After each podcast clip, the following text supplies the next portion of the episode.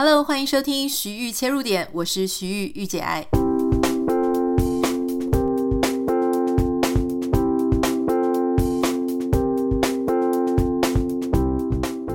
迎收听今天的节目。今天要为你来介绍一位非常有趣的来宾。这位来宾呢，其实我之前就有 follow 他的粉丝团哦。那也许你也对他有一些印象，他就是。住在英国的读者太太，Mrs. Reader，为什么叫做读者太太？而且他最近出了一本很有趣的书，待会今天的节目都会跟你介绍。我们首先就来欢迎读者太太。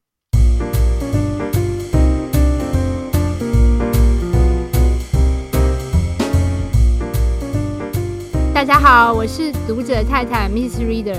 今天很高兴能够在这边跟玉姐爱聊聊。很恭喜你出了书哦！这本书真的是蛮好看的，因为我自己是一个英国控，我很喜欢英国的一切文化跟事物。我想，呃，发了我很久的我的朋友们大概都知道。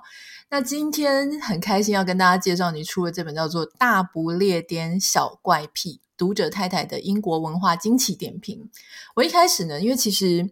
我我自己是很喜欢看跨文化书籍的人，所以不管是挪威啦，然后北欧啦、美国啦，然后英国啊，或是其他欧洲各地，都很多人会去分享一些跨文化的书。那说真的，有一些跨文化的书呢，写的有一点生硬；那有一些写的他很个人感想。但是我觉得你这本书呢，真的是非常兼具深度跟可读性。然后我们。我真的太高兴了，我今天应该会睡不着觉。You made my day，被畅销书作作家这样子夸奖，我觉得我真的这辈子够了。好了，我们首先要跟大家稍微介绍一下，如果你对读者太太呢还不是很了解，今天也许是你啊初次见到他，那我们稍微来聊一下，就是说我们从最基本的开始，为什么你叫做读者太太？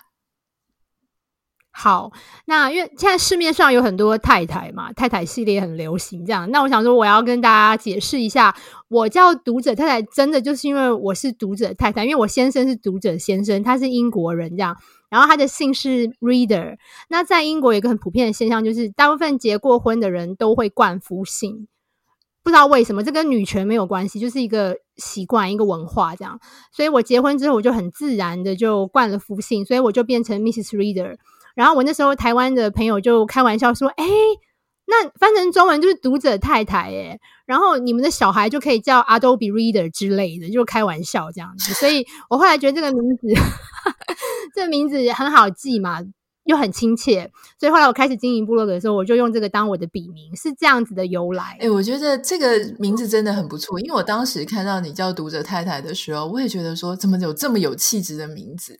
然后呢，你就会想说，是不是跟什么读者文摘啊，然后或是因为自己很爱看书，所以我就叫什么读者太太之类的。原来真的就叫 reader。嗯、对，然后我最近我朋友又开玩笑说，那呃，读者太太现在变成。呃，Mrs. Writer 呢，终于出了自己的第一本书，这样子。好，我们先稍微再介绍一下你的背景哈，就是说你之前其实是在台湾土生土长，念我们成大的社会系，然后呢跑到大陆念。这个上海复旦大学的新闻研究所，后来还在台湾工作，做了五年的记者，两年的精品公关，在二零一一年的时候才移到英国。而且我觉得很厉害的事情是，很多海外的人，他们如果说他的学历都是拿这个中文的学历，他会觉得他没有办法在海外市场找到工作，因为语言的关系啦，因为学历不如人啊，就不能说不如人，就说别人。可能没有听过你毕业的学校，所以就会觉得说啊，在找工作上面好像差人一截。所以你是怎么样？第一个，你是怎么样去搬到英国去的？是不是因为追爱追到英国？第二呢，是不是呃，你是怎么样去突破说你在海外求职的一个心防？嗯。你刚刚这样讲，我真的太感动，因为真的就是我当初来的心情就是这样子。那我先说，我为什么会来到英国？真的就像你说的是追爱追到英国，其实当时是还蛮 naive 的这样子，就是没有想很多。因为我结婚的时候是刚好是三十岁，就是在一个青黄不接的时候，也不是很老，但也不是很年轻这样子。然后那时候，因为我觉得异国婚姻就是这样子，如果你嫁给一个别的国家的人，那一定第一个要接受的挑战就是，那谁去谁的国家？然后那时候我们就有讨论，然后我就决定了，我要，因为我先生的父母年纪比较大，这样，然后就觉得那那我搬过来好了。然后一方面我其实也想试试看我的能能耐啦，虽然说我没有。英国的学历，我都是就是呃呃正大毕业，然后到上海复旦大学念研究所。我我没有完全没有英国的学历。其实当时有一点点犹豫，但是没有想很多，就想说，因为我有在台湾工作的经验嘛，然后我的感觉是行销公关业的话，工作经历可能会更重要，所以我想说试试看。然后从那时候在台湾服务的客户其实是蛮有知名度的客户，就是国际客户这样子，欧洲的品牌，所以我觉得可能这个经历会蛮有用的。所以我那时候就是真的就是因为结婚，我的人生的规划其实是没有要住在英国的。我当时来英国第一年其实只是一个 gap year，我是在说想说来三满三十岁之前来玩一玩这样子，看一看欧洲这样。结果就误入歧途，就认识了我先生这样。所以我人生整个计划是被他打乱，可以这样说这样。所以我后来来了以后呢，我其实没有想说我要来念一个英国的学历，我想说先找工作看看，呃。嗯，然后也真的就还蛮坎坷的，就是，但是我坎坷不是因为我没有英国的学历，是因为刚好那一年是二零一一年。那如果大家有印象的话哦，其实二零一一年是英国一个全世界都还蛮惨的，就是英国是呃失业率是在近二三十年最最高的一年，连现在疫情期间都没有那个时候的失业率高，所以。不要说我是一个外国人好了，就连英国本国人找工作都很难，所以其实我那时候是有一点很震撼到，因为我在台湾的时候其实找工作是没有什么困难，就是一个接一个这样，但是在英国的第一年就有遇到困难，嗯，找了大概应该有十个月吧，才找到一个我比较喜欢、我比较理想的工作，是在一个技术学院里面推广一个 qualification，所以其实也是 marketing，但是比较偏教育、教育产业这样子。所以，呃，这这是我那时候过来这边找工作的经历啦。那也是因为这个经验，让我后来想要在部落格上面写一些职场方面的文章。因为我想说，这样子我可以回馈我的粉丝，因为很多 follow 我的人都是想要来英国工作的。我觉得我如果多介绍一些这方面的资讯，他们会对他们有帮助。因为我想说自己这样苦过来，如果可以帮助其他的台湾的年轻人，一开始是这样想，这样的想法。嗯，那那我想很好奇的就是说，因为其实刚我问你说你是不是追爱追到英国，我其实问完了之后，我内心就打了一个冷战。我想说，因为你知道人的感情是很难说的，有可能你是为了 A 男。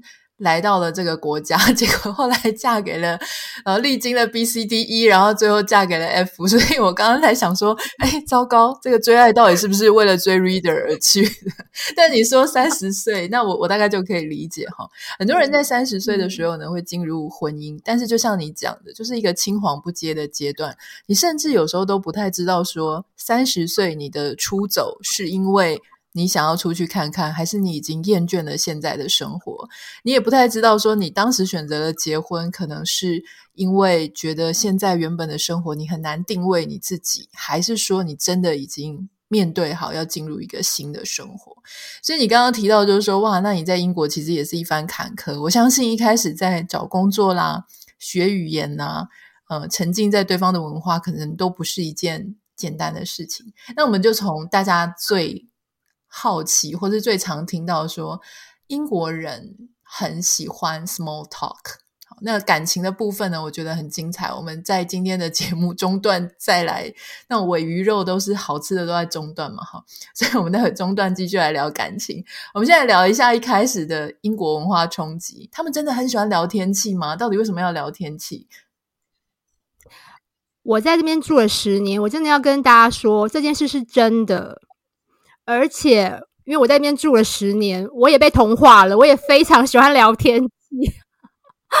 我我记得大概是呃五年前吧，有一天我在跟我的客户开会的时候，我就发现我在暖场的时候竟然在聊天气，我就觉得毛骨悚然，就怎么会这样？这样。后来我发现，哎，真的是这样子，因为呃，你必须要承认，英国的天气真的太好聊了，因为它变化无常。嗯，我们在台湾可能很难想象，就是气象预报如果说这个礼拜会大太阳，基本上就是大太阳嘛。那我想，呃，你你所处的美国可能也是这样，我我不太清楚美国的天气。但是英国的话，它的气象预报是要以小时为单位的，因为一直在变。可能是它那个地理位置的关系，就很多洋流啦，什么什么什么暖气流、什么高气压、什么一堆的，所以它常常变来变去。它真的就是很扑朔迷离这样。然后我们都很喜欢开玩笑说，一年三百六十五天，有三百天都在下雨嘛。那呃，那那个雨。它有时候是像 shower 这样子，它是会在三点到五点间下一场这样，然后你就要一直关注那个气象预报，然后去避开那个时间。如果你要做一些户外的活动的话，所以就变成真的是他们喜欢的聊天气。一开始我觉得是有点矫情，后来我发现不是诶、欸、是因为真的天气真的是很值得关注，这样因为它一直变来变去。我记得我那时候在 Manchester 的时候呢，它我我真的觉得很夸张，因为你住在台湾，你其实。已经有习惯说下下停停下下停停，可是 Manchester 它是五分钟、十分钟，它就马上变化太阳，然后下雨，而且我觉得你你真的没有一天是能够不带伞。那换句话说，就是你真的带了伞也没有用。所以到最后，我就发现英国很多人他们根本不带伞，他们就是穿那种有点防水的外套，或者干脆就算了。这是英国人那么多人秃头的原因吗？你讲到这个，我忘记我应该写在书里面。英国人真的很不喜欢带雨伞，可能就像你说的，因为那个雨下下停停，尤其是四月的时候，我们都很流行说的是四月的时候你会经历呃四季的气候，它会前一秒在大太阳，然后开始下雨，然后雨还会变冰雹，就是很夸张那样。然后五分钟之后就雨过天晴，就大太阳，好像什么时候没发生过。然后你在那边全身淋湿的，就很很像很像白痴这样。这真的是非常非常普遍，这就是英国的天气，就是就是这么难捉摸这样。那那我一开始也觉得很奇怪，为什么英国人都不带雨伞？后来我发现，因为就像你讲，带来没有用，而且有时候是伴随着狂风，那那个英国雨伞很烂啊，就很容易被就是吹翻这样。所以就是大家觉得没有什么用，所以到现在，包括我先生啊，还有我小孩，他们都。他们都不带雨伞，他们都是穿雨衣，这样真的是这样。所以难怪那个英国的那个什么雨靴，就是做的非常好，然后全球知名。对，对，他们的雨衣跟雨靴很有名，但是你没有听过什么英国很有名的雨伞吗？就伦敦有一家店是专门在卖雨伞，但他那个雨伞是就是很精美，因为像艺术品那样，不是那种实用型。想说威廉王子是不是淋太多雨？好，那我我想我我想问，好很喜欢聊天气，但一定也有什么东西不好聊。我记得我们之前大家也知道，我们就是在婚前总是会有一些 date 的对象。那我我曾经有一位 date 的对象呢，我们讲小声一点，希望我先生不要听到这一集。我们曾经有一位 date 的对象就是英国人，然后他对于。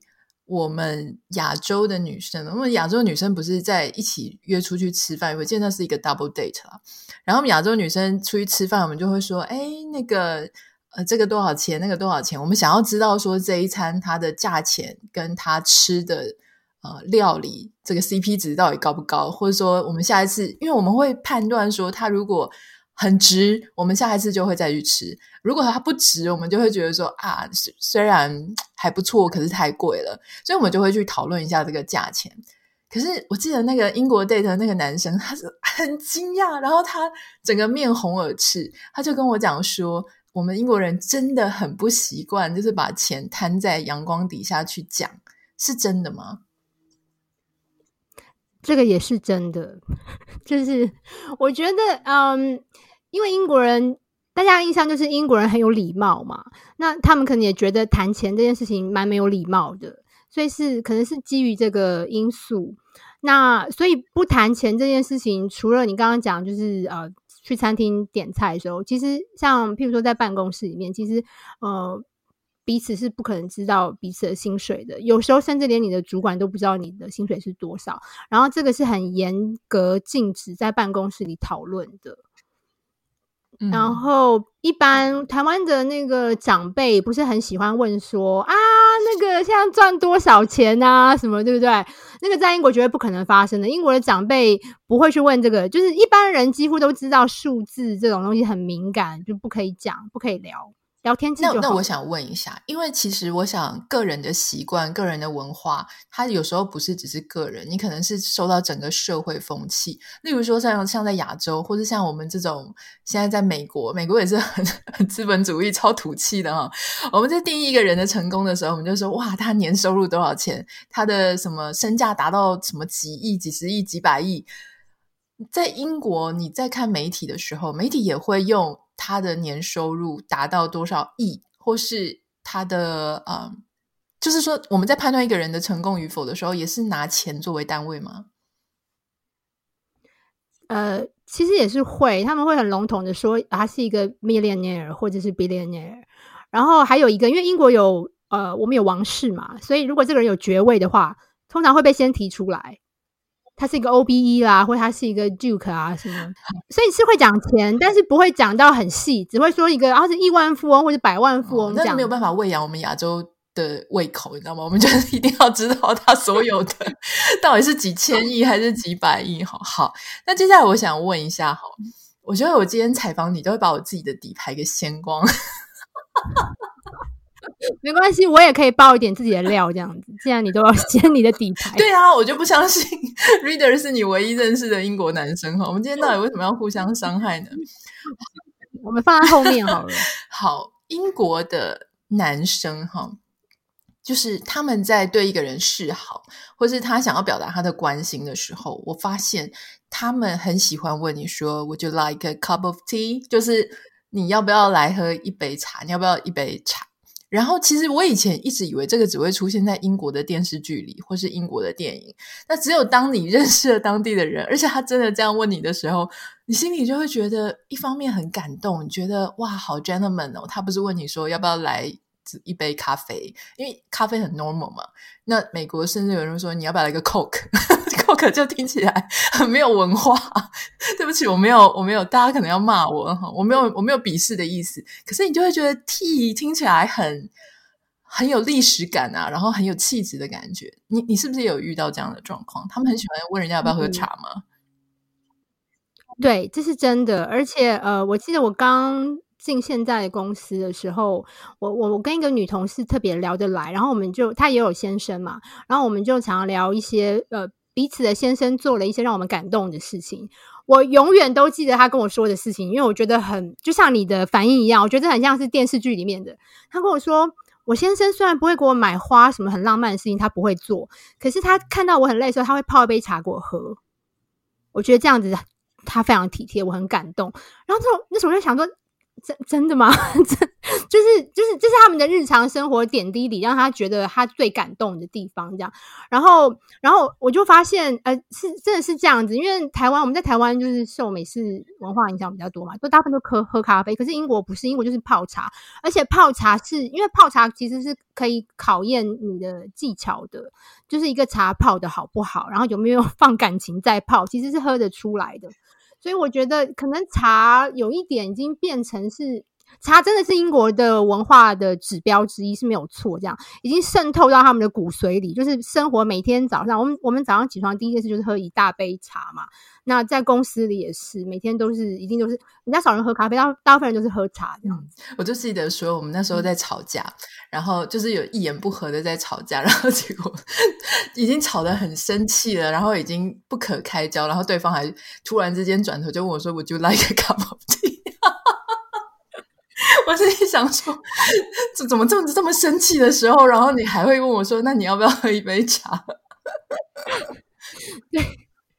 对啊，英英国人真的很喜欢问大家要不要喝茶。我觉得刚来的时候我也觉得很奇怪，就是喝茶是很重要的事吗？或很了不起的事情吗？为什么大家都英国人很热情的，很想要，就是很喜欢问大家你要不要喝茶这样。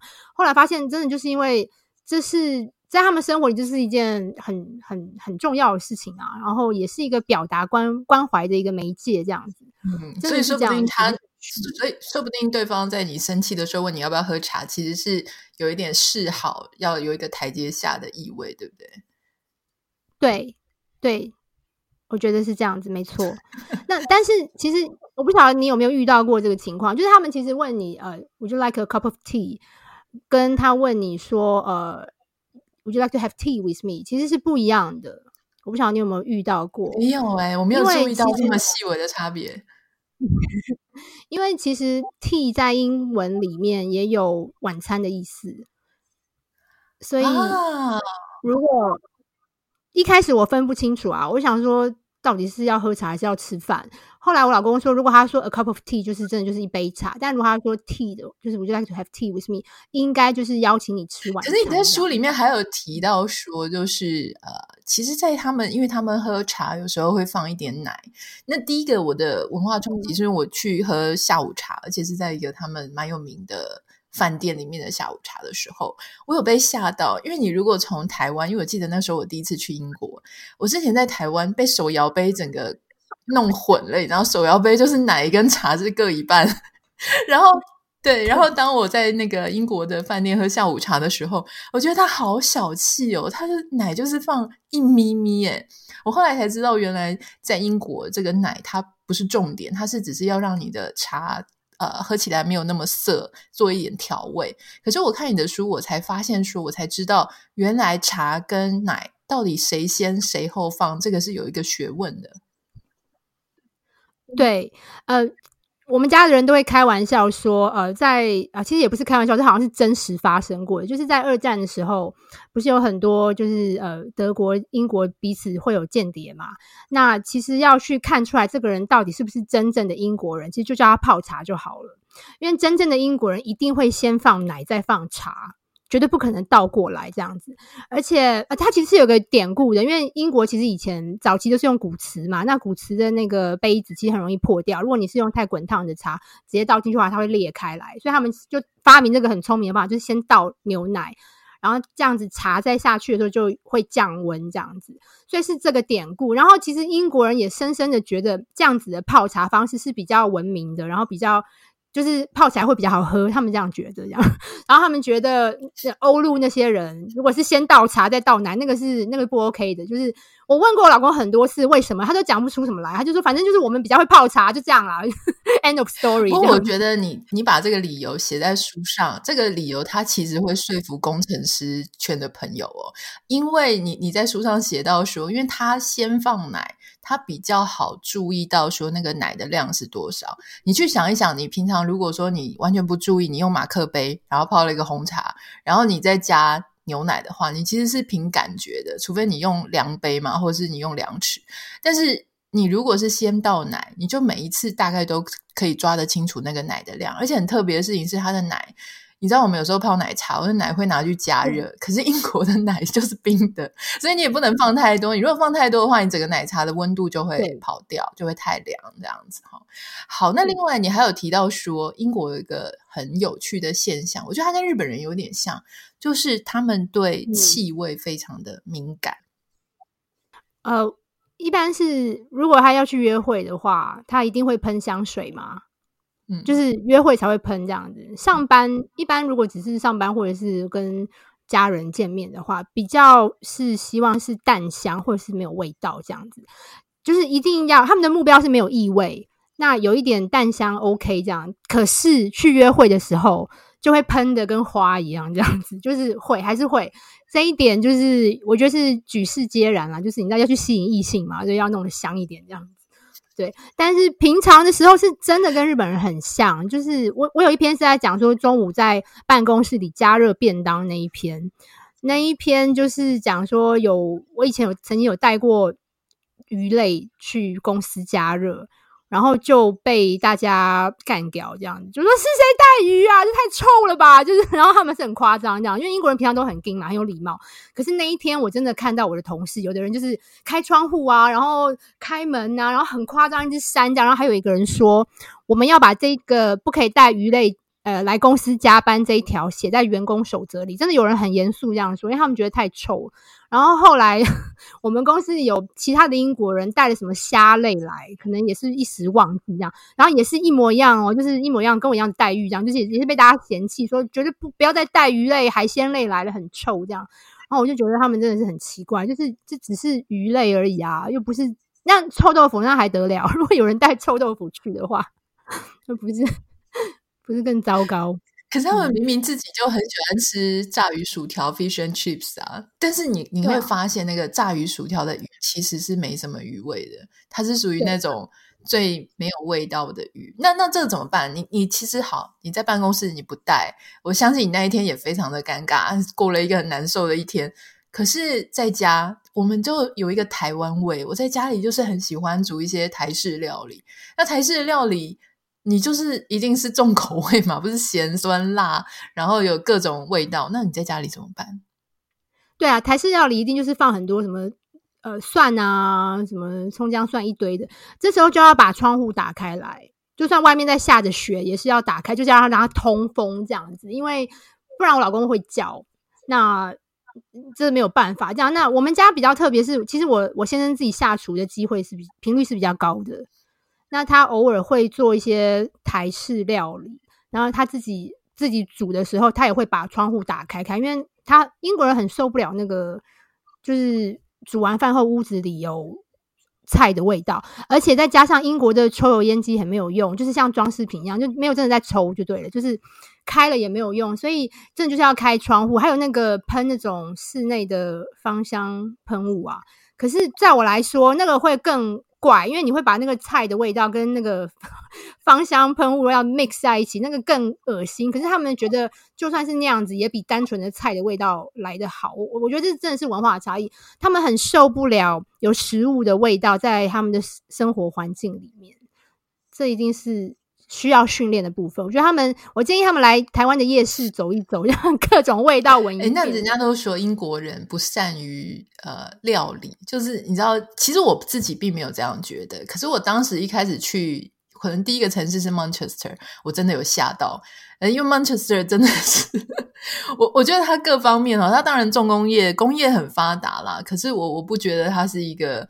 呃，跟伦敦比起来，它并不是一个特别精彩的地方哈。从译文啊，或是一些多国文化来说，但是在伦敦基本上不会饿到。而苏格兰的吃的真的很好吃，而且苏格兰的食物我觉得跟台湾比较像，就是它有热汤，它有一些口味比较重的，像你有提到 Haggis，就是羊那个叫什么羊杂，羊杂碎，对，那个很好吃，我我觉得那个非常好吃。可是，一般来讲，你觉得英国人的手艺是好的吗？其实也不是说他们手艺不好，应该是说他们的菜色比较单调，就那几种。呃，譬如说最普通的就是呃 Sunday roast，就是它之所以叫 Sunday roast，是因为在很早期的英国，他们就是 Sunday 就是一个呃放松的时候，所以他们就会花一整天的时间去煮这一餐，这样真的不夸张，因为它其实。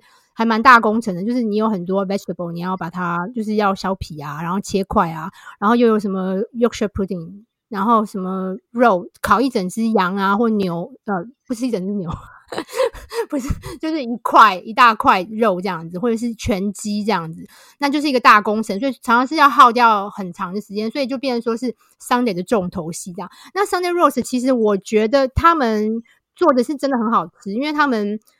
你可以这样说，就是他们其实如果真的拿拿着出来去见世面，就那几样菜这样。那 Sunday roast 就是其中一一样这样。所以我觉得不是说他们手艺不好，是他们会的东西很少，然后他们会的、他们喜欢的烹调方式跟我们不太一样。他们不会加很多的香料，或者是很多的调味料。像 Sunday roast 真的很简单，就是就是。倒一点那个橄榄油在那些肉上面，然后整盘放进去，呃，顶多就是一些盐啊、胡椒，整盘放进去烤箱烤这样。其实是我感觉是不需要真的用到太多调味料，可能也跟他们不不喜欢不喜欢很多味道有关这样。所以应该是说烹调方式比较就是那种很入门款，并不像我们这边很讲究那个味道啊，然后各种调味的那个融合在一起是不是和谐什么，他们比较没有这样。所以可能是这个原因吧，然后。再加上，因为英国是世界上第一个工业化的国家嘛，然后因为这样子的历史背景，那他在他们早期的英国人的心中，吃饭其实是为了果腹，这样不是真的为了要为了要享受美食。像法国或意大利人是真的就是我吃一餐我要配酒什么，然后我要讲究那个酒跟那个菜是不是很很呃对味这样。英国不是啊，他们的历史背景来说，就是吃饭是为了要糊口，只要饱了，然后就可以继续上工这样子去。采矿啊，去干嘛这样子？所以是这个背景这样。但是近年来有改啦，近年来就是英国有一些，不知道你有没有在看一些厨艺节目？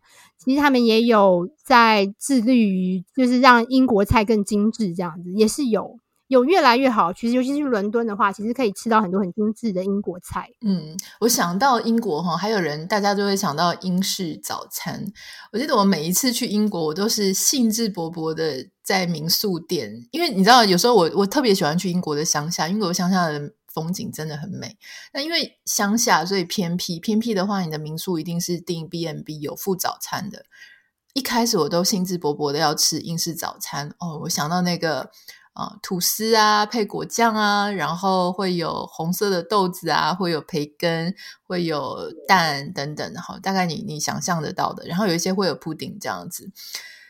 结果呢，我上一次去苏格兰出差，我住了二十天，差不多因为都在要去 whisky 的酒厂，所以大概都在蛮偏僻的地方，所以全都订 B&B。我差不多吃到第四餐的时候，我真的要吐了。就是每一家端出来的东西都是一样，每一天早餐你如果都吃一模一样，然后这么它很看起来很 rich，可是吃起来很 boring，就是 很疯诶、欸、你们家自己早餐会吃英式早餐吗？其实英式早餐比较算是呃，譬如说 weekend 的时候 brunch 的呃，就是我们才会吃吃到英式早餐，因为它出它准备起来其实也是还蛮。搞刚的嘛，就是要炒蛋啊什么的，就是弄那些东西。其实一般的人，其实一到五上班期间是根本不可能每天早上准备那个的。其实呃，你每天吃是真的辛苦你的啦，因为那个大概一个礼拜吃一次就差不多，因为又还还蛮油腻的，因为有香肠啊、培根啊、什么蛋啊、番茄啊、black pudding，就是很夸张，就是会吃的很饱那样，吃到就是你可能午餐也不用吃这样子，是是真的，大概只有周末才会吃。对啊，你在书里面有提到，我们跳一下哦，跳回到你你上班的状况。你说，其实他们的办公室文化有一些禁忌，有一些事情不能做、不能谈，除了刚刚薪水之外，而且还有很类似日本什么？日本有泡茶的文化吗？英国也有泡茶文化吗？是怎么样？有。呃，这个很有名，叫做 T round。那 T round 的意思就是说，呃，一个 round 就是呃泡一一轮茶这样子。那通常就是像我们公司的话，是用呃组为单位这样子。就是我们譬如说我们是业务部，然后我们就会业务部的人大概譬如说七八个人，我们就会自己组一个 T round，然后那个呃设计。设计师他们自己会有他们的 T round，要不然如果你 全公司的人二三十个人泡完，可能 一小时也过去这样子。那 T round 文化是一个增加同事情谊的一个很好的方法，因为你去帮同事泡茶的时候，你你去一定会点单嘛，说哎你要喝什么，然后这就是一个可以开始聊天的话题，这样子就是他就会说，那我要喝那个奶，呃。我要喝茶加奶不加糖，或者是我要喝加糖不加奶什么的，就是每个人会有每个每个人的癖好，然后你就要记起来，然后在点的时候也可以顺便聊一下。所以我就刚刚就说英国人很喜欢 small talk，所以这是一个很好的机会，可以让大家去呃顺便去聊天这样子。然后呃还有一个好处就是，你如果七八个人轮的话，那一天譬如说上班八个小时，其实这样一每个人都轮到，其实每个人都可以帮。你的同事服务到其实很公平，因为英国人很很讲究公平，就是他他会觉得说，哎，那这样子我也没有多泡啊，我也没有少泡，这样子就是我我帮人家服务，然后等一下别人来帮我服务，是一个增加同事情感的方式。像以前在台湾的话，我们就是中午会约一起去吃午餐嘛，就类似那种感觉。那在英国的话，他们比较喜欢用这个方式去联络同事的感情。那禁忌的话，就是嗯，最好不要在办公室里聊政治。跟呃，最近越来越流行的是这个种族歧视的问题，就是还有这个性别歧视的问题，就是绝对不要讲到你的，不要去讨论别人的性取向，然后不要讨论别人的政治倾向，嗯、不要讲自己的政治倾向，因为呃，如果他别人跟你的倾向。不一样的话就会很尴尬这样子，然后尤其是呃五年前我们在办脱欧公投的时候，那个时候撕裂的蛮严重的，因为我们公司其实，在公投前我们自己有做过一个我们自己的预测这样子，然后那个预测结果跟真实的结果一模一样，就非常恐怖，这样就竟然就是要脱欧的人比不要脱欧的人多一点点这样，然后那个时候是应该是最敏感的时候吧，公司就有明文规定，就是绝对不可以呃在脸书上讨论这件事情。除了会怕会伤害同志彼同事彼此的感情，也怕会被客户看到。因为如果客户跟你不一样的话，那就很尴尬。我我想最后我们当然要聊一下重头戏，就是关于谈恋爱。这个是我们前面就已经预告了哈。我想要问一下，我的经验不知道跟你经验一不一样？英国的男生第一次跟你出来 date 的时候，他会穿的呃蛮正式的。我记得我人生第一次被当一个人类，不是当一个女性对待哈，就是而且这个真的真的一辈子都非常难忘记。就是这个英国的男生，他也是唯一全球啊我们 date 过的男生里面唯一会穿三件式的。西装出来跟女生 date，而且这个 date 不是只是吃饭，我们还去划船，所以在一个大热天，也不能说很热啦。你穿三件事，你什么时时间去划都很热，就是居然还去划船，然后我自己就想说，而且这个划船是他提的哦，我就想说，你如果今天要提议要划船，你怎么会穿着三件事？三件事就是外面那个厚的西装外套。然后一个背心，然后一个衬衬衫，然后穿这样子去，可是你就很感动啊！一边滑，然后一边又擦汗，这样子 因为在冒汗。读者先生当时跟你约会的时候，他是不是也穿的这种非常正式的？然后到什么时候他 才卸下心防，可以比较没有偶包呢？这个部分你赢了，因为。他从来没有穿过三件式跟我约会，从来没有这样子。但是你说的那个三件式在英国是真的蛮流行的，尤其那个 waistcoat。他因为最近英格兰足球队的教练就是呃 Gareth Southgate，他很有名的注册商标就是那个 waistcoat，所以因为他的关系，那个 waistcoat 就大热卖这样子。那我觉得英国人因为一直给人家这种绅士的印象，所以他们在一些比较重要的场合，他们坚持就是要穿西装。譬如说我先生他呃。他跟我说，他青少年的时候，呃，他那个年代青少年的时候，大家是流行 punk，就是要把自己的头发弄尖尖这样。可是他就是坚持要穿西装。他从青少年的时候就是穿西装这样，所以我其实认识他的时候，我就是看着他就是一个穿西装的人，而且他的身材蛮像，就是就是很好像是为了西装设计的，就是那种比较窄，然后他的他穿西装，然后再配一个尖头鞋就。然后再戴一个绅士帽，这样就是就完全就是我印象中的英国人这样子。所以那时候，呃，是是真的没有错，是真的，一开始看到他都是穿西装这样子。然后后来当然是有时候去呃，譬如说去南欧度假的时候，他当然就因为太热了嘛，他就会穿 T 恤这样，然后你就顿时就觉得嗯，很没有魅力。嗯，男生穿西装真的非常加分诶。我记得我那时候在伦敦的时候，我就会特别很喜欢坐蓝线，就是 Piccadilly Line，然后它上面不是有经过很多办公室那个办公区吗？诶，我记得它叫什么？那那站叫什么 Green 还是什么的？然后反正。就是那个附近有非常多男生，都都会穿西装。女生穿什么，我其实一点印象都没有，我也不在意。但是男生哦，就觉得在上面有一种，呃，我想我大脑的多巴胺应该是不停的在分泌。对，我也很喜欢看啊，就是坐地铁的时候特别喜欢看上班族。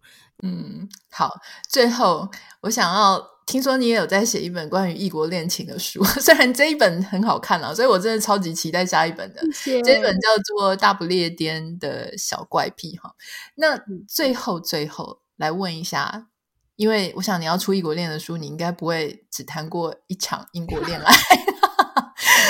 如果要跟世界各国的男人谈恋爱，你觉得英国男人会是你第一名的选择吗？反正读者先生是听不懂中文，所以没关系。英国男人是你的第一名吗？为什么？不是，诚实哦。可是我觉得他们很适合当老公啊。嗯，我我先讲为什么好了。嗯。因为谈恋爱的话，大家都年轻过嘛，谈恋爱就是要很浪漫嘛。那英国人也不是说不浪漫，但是如果跟一些其他的国家比的话，就可能有点被比下去这样子。我觉得这个部分就是大家就是 各自的经历可以各自去比较一下。但是我觉得英国人不是在欧洲来说的话，英国不是最浪漫的。可是他们很适合当老公的原因，是因为其实英国人蛮单纯的，而且他们的人生的目标大部分是。这个蓝图是这样子，就是他们希望有一个自己的房子，然后这个房子最好是独栋的。独栋意思就是没有跟别人连在一起，这样自己一栋，然后要有一个大花园，这样他们可以做园艺，然后要有前面是有 driveway 可以停车，这样他们的车才不会在路上被人家踩到这样子，所以一定要这样子，这样他们就很满意了。然后他们的平时就是假日的时候，他们就很喜欢在花园里。呃，拈花惹草啊，然后做一点园艺，然后呃，做一些 DIY 啊，所以我觉得其实英国男人是非常老实，然后很单纯、很可靠的。他们要的就是这么多，他不会想说什么我一定要去买一个名表啊、名车啊什么的。哦，但他们又很喜欢运动，我觉得喜欢运动是一个很好的 hobby。他们因为英国的运动赛事太多，什么温布顿啊、足球啊、什么曲棍球啊，一堆的呃，cricket 就是板球啊。我我先生追。运动一整年是没有断的，什么赛车也是这样，他根本就是他的时间都花在追运动上，所以我觉得这样很好，所以我才说当老公的话，我会推荐第一名这样，但是谈恋爱的话，可能就大家可以参考一些别的国家这样子。你的谈恋爱第一名是哪一国？我猜啦，我猜我大部分朋友大家都是意大利或法国，你呢？我我建议土耳其耶，我觉得土耳其不错。我我太早结婚了，意大利知道没有吃过土耳其。意大利跟法国是很浪漫，没有错，可是它给你一个很没有安全感的感觉，这是非常明显的。嗯、土耳其的男生，呃，也是很浪漫，可是可能因为他们更会包装还是怎么样，不晓得他们就。就让你又觉得很还蛮安心的，我觉得还不错，我觉得大家可以考虑，我强力推荐啊！好，我们现在如果在收听 Podcast 的节目呢，如果说你是未婚的，或是你已经结束一段婚姻的，都试试看土耳其跟土耳其谈恋爱这样子。对，然后 千万千万不要跑去转告我先生这样子。好，我们今天非常谢谢读者太太，请大家也要去可以。对英国有更多好奇的话，可以去看他这一本书哈。